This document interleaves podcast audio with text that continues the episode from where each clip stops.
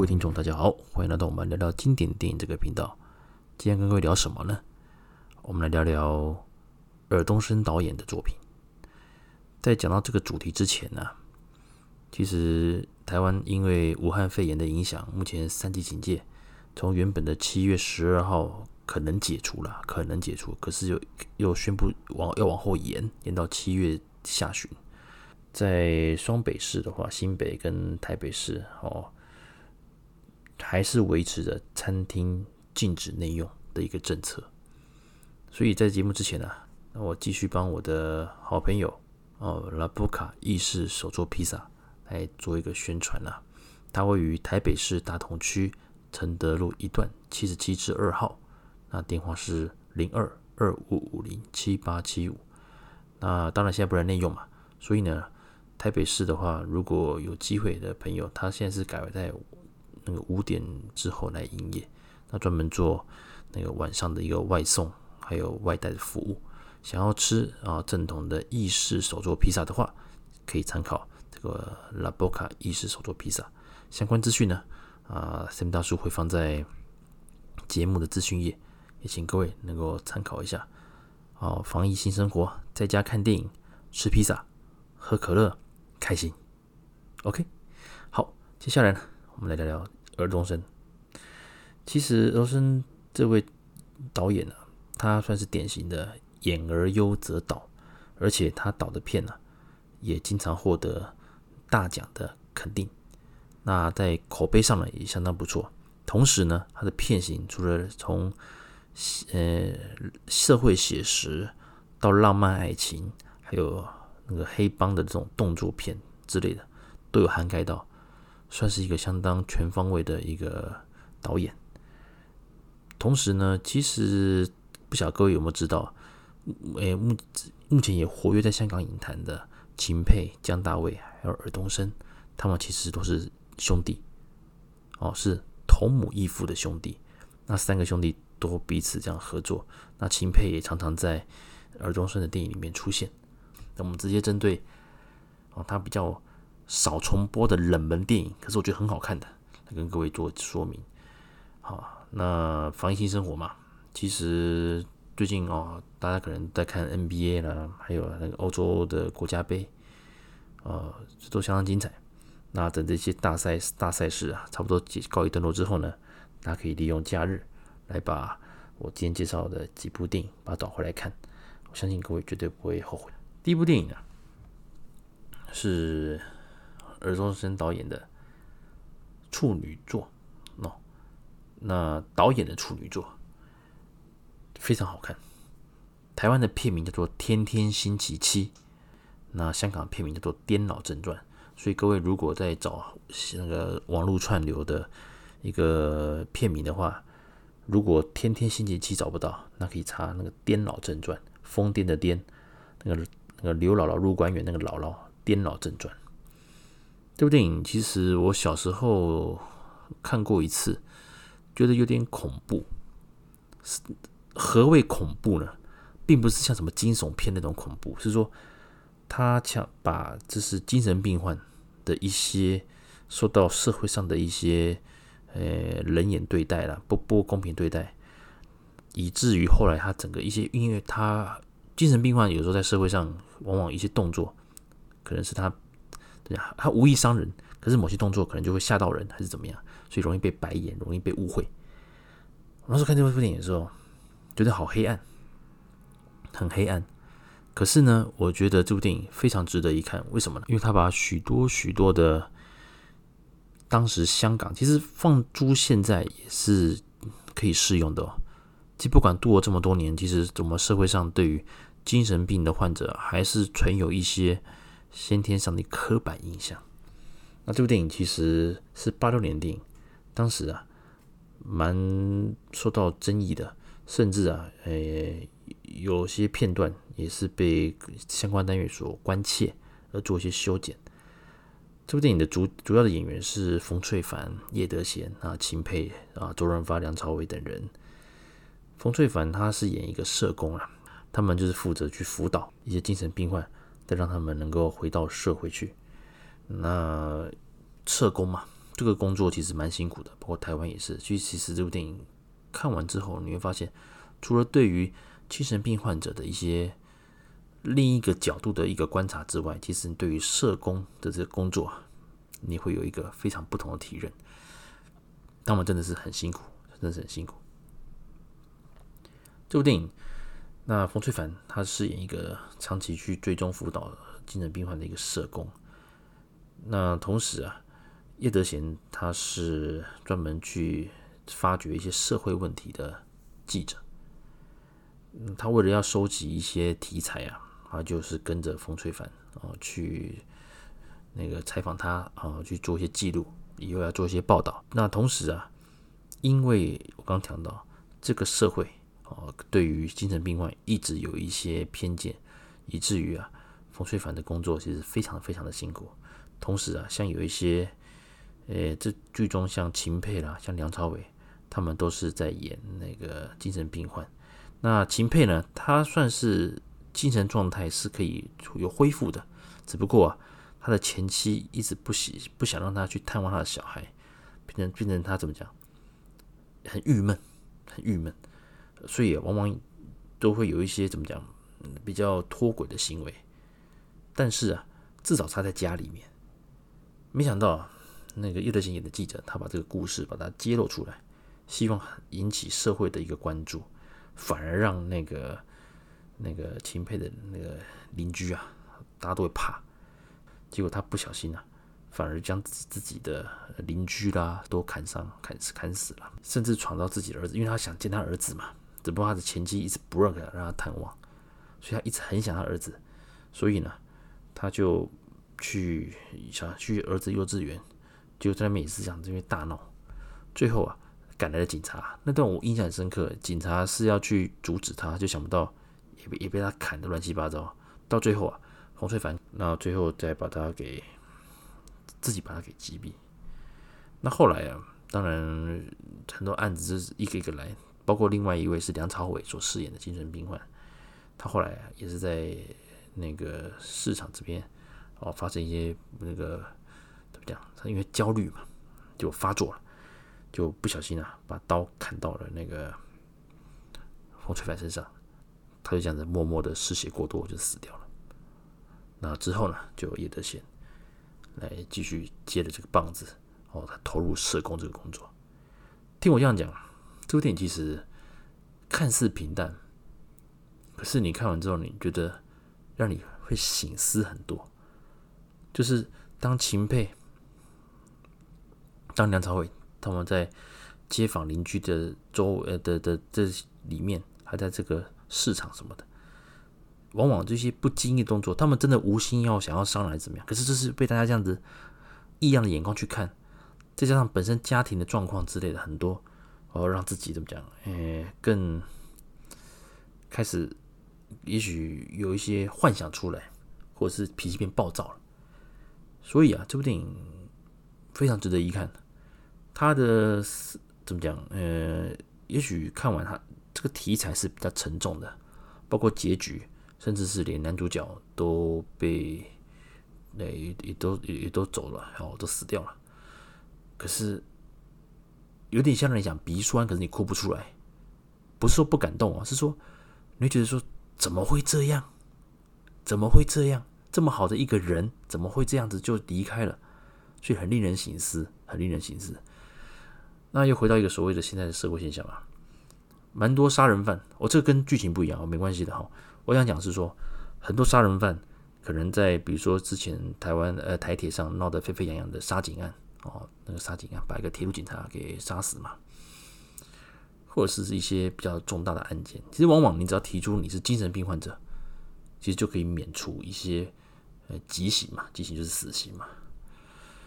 那当然，我们不是法官了。那台湾的法官，他们有自己的一个一个考量的依据啊，还有医生的一个建议。只不过看完这部电影，当然你会觉得说，用不同角度的上来看的话，精神病患者当然有他自己的一个无法控制的一个因素。可是只要有，只要持续关怀或者是服药，实际是有帮助的。当然，这时候其实社工的一个角色就非常重要。那他当然很希望啊。呃，台湾未来可能能够再加强对社工相关从业人员的一个福利，或者是增加人手，这样的话就会有更多更多社会上角落需要被关怀的，他们就人诸多的人手跟时间去做关怀，进而减少更多这种像之前发生的杀警案啊，还是一些呃杀掉自己父母亲的那种案子的这个悲剧发生。OK，所以这部电影其实我蛮建议大大家可以找来看。它虽然是尔冬升导演的第一部电影，可是看不出来他的一个手腕，他的剪接，呃，他的一个拍摄手法跟他的一个剪接，还有整个节奏来讲是非常的流畅，所以更让人期待下一部我想这样介绍的电影。那我另外补充一下，这部电影后来啊，当时在整个的香港金马奖跟金像奖的部分，哦，都有得到最佳剧电影的最佳剧情片的提名啊。那男配角也有，男配角当然就是由秦沛两边都有获奖，金马奖跟金像奖都获都都有获奖。那当然最佳导演的话，在金像奖，尔冬升的那有提名最佳导演跟最佳剧本。以第一次担任导演来讲的话，这都是非常能能够被提名，都是相当棒的一个肯定了。那之后呢，他还有更多更多很棒的作品来继续跟各位聊。第二部呢，就是叫做那个《人民英雄》，那台湾呢叫做《银行风云》。这部电影重播率也不高，啊不高。不过之前有看过，应该是算是挂在那个，算是挂在卫视系统吧。哦，卫视电台系统应该会有播这部电影哦，接续着《天天星期七》，等于是尔冬升的第二部电影。哇，一样，很妙哦。他第一部电影讲的是一个社会写实的一个社会现象的一个一个演绎，他这部电影那就是也是一样，持续跟梁朝伟合作，那也加上了谁？就是大哥狄龙啊，哦，狄龙。前一年，他凭借着《英雄本色》，当然就非常的很火红啊。这部电影其实，在狄龙来讲的话，他还是演一个算是道义有道吗？算吧，算是道义有道的一个大哥哦。是这样子，这部片其实蛮妙，他算是一个误打误撞的，有点误打误撞的一个抢案呐。那梁朝伟跟他的好朋友，呃，两个人因为欠钱，就冒险的跑去。抢劫银行，那因为太菜了，太菜的时候，连枪都拿不好，就不小心呢、啊，把自己啊，因为警察都赶到了，他自己也大，他们也跑不掉了，怎么办呢？干脆将错就错，就把人质什么全部都抓起来，要跟警方对峙。他们原本只是说抢个钱就跑了，当然只是因为太慌乱、太菜了，我没有经验。不抢银行要有经验，哇，这个也当然不太好了。但反正他们就是因为被走投无路嘛，就去银行这样乱搞。想不到，因为太菜了，然后那个有没有 hold 住全场？同时啊，一个人跳出来了，是谁呢？这是狄龙演的，他本身就是一个通缉犯，哦，这是一个一个犯人啊。那他忽然就出现了，他就说：“嗯，这样子的话，来，他来接管全场啊！”一瞬间呢、啊，梁朝伟他们忽然就变小弟了，啊，那这当然这个转变是蛮蛮有趣的。这部片其实节奏非常非常快。那后来狄龙他当然一开始就是典型的嘛，他会跟等于就是一种黑脸白脸的这个方法啦，就是最后只是他暂时先威吓大家，之后呢，再慢慢的跟每一个银行的呃人质哦，可能就慢慢聊天啊，就知道他们各自的背景一些故事。现在来看的话，这部电影其实相当成熟，它的剧情相当成熟，就算摆到现在，甚至放到好莱坞的一个电影里面。它的剧本的结构是相当完整的。这部电影其实它整个的枪战或者是一个动作的场面其实不多，大部分都是在一个空间里面，狄龙哦，梁朝伟还有人质们的一个交手哦，就是然后再就是警察在外面的一个交涉嘛，谈判嘛。那最后狄龙当然是他想利用这个机会，干脆就直接跟警叫警方啊，把他的女友。在监狱里放出来，然后给他们车子嘛，给他们逃。当警察就都照办的时候，其实在这段期间，狄龙也有因为为了叫谈判嘛，他各自也有让步。狄龙算是一个有算是有信用、道义有道的一个一个一个一个那个强盗了。不料他的女友到了现场之后，才跟他说，他根本不想，他觉得他的刑期也快结束了，他根本不想跟狄龙再逃亡啊。那这段当然让狄龙很 shock 了，然后说：“我做这么多，都结果你竟然，唉，到最后当然他最后就壮烈的，就是把自己牺牲掉了啊啊！这部电影也算是一个，嗯，就是这样收场了。到最后就是当狄龙自己就把自己牺牲掉。你这样子看下来，就整部电影其实你就觉得这些强案发生的是有点莫名其妙啊，莫名其妙。不过换句话说。这也是一个现代人的生活里面啊，特别是香港哦，香港很拥挤，那这种急功近利、想要赚快钱、赚快钱、赚大钱的人，其实也很多。所以啊，像放高利贷啊什么这种行业，特别是这些都是黑帮黑道来把持的。所以香港啊，那时候在这个金融业发达的时候，股市发达的时候，很多市井小民往往都会跳到股市，然后到借了高利贷，到最后把自己。逼得逼得走投无路。我目前讲这段跟电影没关系了，只是说以当时的一个的场景来看的话，尔冬升他把这一些目前香港社会的一个现况，把它写到这个剧本里面，其实相当的精彩，好，相当精彩。那这部电影其实它原本的基础是来自美国电影啊，所以基本上做一些改编之后，就很符合哦香港本地文化的一个节奏感，啊节奏感。就像我之前提到的，香港拍这香港在拍这种这种呃呃紧紧凑气氛的这种警匪片是相当厉害的。尔冬升的第二部电影就挑战成功，所以相当不简单。好，第三部电影啊，这最后一部了，来跟各位介绍一下。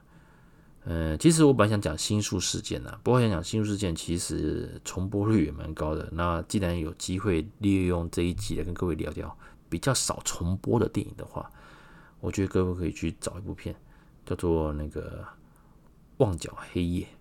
好，《旺角黑夜》所以算常重播吧，还是比较少重播。印象中，我觉得比较算少重播吧。基本上这部电影它里面有一个角色哦，《旺角黑夜》啊，不是《旺角卡门》哦，《旺角卡门》是有王家卫的。我想讲的是《旺角黑夜》，是二零零四年的电影。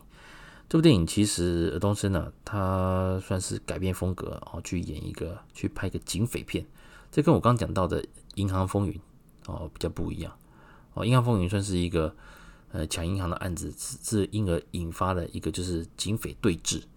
那《旺角黑夜》其实它是在于就是一个二十四小时之内，一个很短的时间之内啊，一个大陆杀手跟警察，大家各自有一些事事情发生。事情发生，所以彼此平行的在平行的在运作。当他们交汇的时候，哇，那就是结局了。当然就是很精彩的一个一个对峙的一个枪战。这部电影其实啊，我先讲一下，如以方中信在里面，他是饰演一个警官，他这个角色这个名字啊，从前几年前的枪王。哦，是也是由尔冬升他们去所哦，他是他是编剧啊，导演是另一位是另外一位。这部电影其实有机会我们再介绍哈，《枪王》相当精彩。那同时这个警察，那当然有今天主题是以尔冬升导演的片为主了哈。那《旺角黑夜》呢，他方中信这个角色哦，苗警官是可以从《枪王》《旺角黑夜》到之后的《枪王之王》哦，做连续下来的。那当然，比起枪王跟枪王之王哦，那个苗警官是有那个怎么讲，拿诶有激烈枪战的，因为比较那个拔枪的。那旺角黑夜的话，其实比较注重于在于苗警官去寻求去破案啊，去破案这个过程。OK，那到了这边呢，这部电影其实是主要是讲一个就是大陆来的杀手，他来。要完成一些暗杀任务，可是想不到他自己又被那个中介的这个介介绍他来的这个由林雪所饰演的这个人所出卖，以至于他变得黑白两道都来找他。那这部电影当然回到一个原点，就是说从自古到从以前哦，那个满清割让之后，香港一直都是属于中国啊、中国的内地里面啊、哦。如果大家想出来要来淘金哦，还是来拼一番事业哦，南南方人都会想要说去香港，去香港。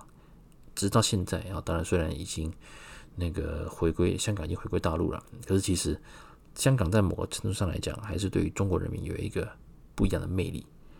所以啊，包括像杀手也是，这个有点类似像神港奇兵的概念呐、那吴彦祖他就是他们那个同村、啊，往往都会有一个就是接外快，那就是来香港当个杀手，那迅速的解决之后呢，就回家乡想说赚一笔钱。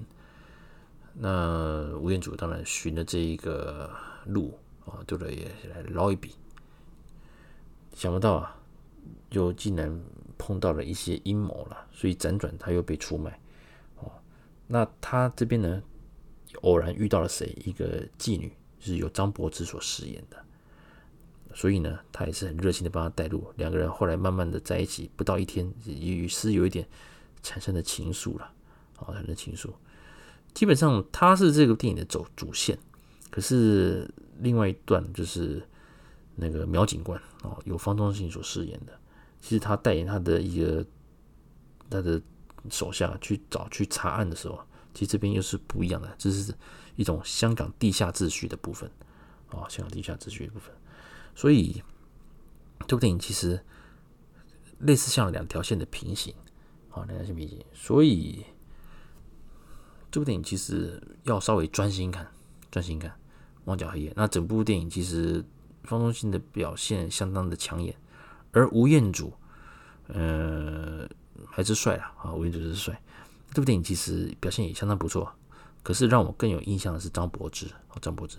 这部电影，诶，吴彦祖后来跟方中信一起被提名影帝嘛，啊，香港金像奖啊，张柏芝也是被提名这个最佳女主角，只不过后来那个都没有在香港金像奖里面得奖，呃。方中信倒是后来在那个华语电影传媒大奖啊得到了最佳男主角啊，这是有得奖的部分。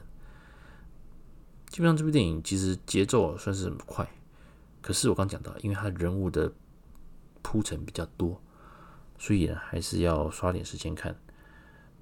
如果以顺序来讲的话，我希望各位朋友啊，可以先从《天天星期七》就是《颠倒正传》先看。先来看看尔冬升他第一部处女导演处女作的一个感觉，之后呢，我们来接续的看，可以看《旺角黑夜》，先看《旺角黑夜》。此时的尔冬升其实在运镜什么的，相当有这个剧本的节奏都相当的流畅。看完之后呢，你们再去看《银行风云》，回去看他更早期的，这是他的第二部的作品，你会发现其实功力。他以前八七年的电影其实功力就已经不输现在了，特别是你们可以看到很青涩时时期的梁朝伟哦，那个很吃小鲜肉啊，还有狄龙那时候刚拿到前一年英雄本色嘛，先刚拿下最男那个金马奖男男男主角的时候的那个意气风发的，可是呢，他演这种落魄大哥、落魄这种抢匪，又非常的得心应手，相当好看。OK。好，以上呢就是我这次想跟各位介绍的《防疫新生活》，尔东升尔东升导演的比较少重播的低调的经典作品的介绍。特别是，呃，按照顺序，我希望大家看的顺序的话，就是第一部就是《天天星期七》，啊，香港片名叫做《颠倒正传》。那第二部就是《旺角黑夜》。第三部呢，就是叫做那个《人民英雄》啊，香港片名叫《人民英雄》，台湾叫做《银行风云》。郑重推荐给各位，有机会一定要看。感谢各位的收听，我们下次见喽，拜拜。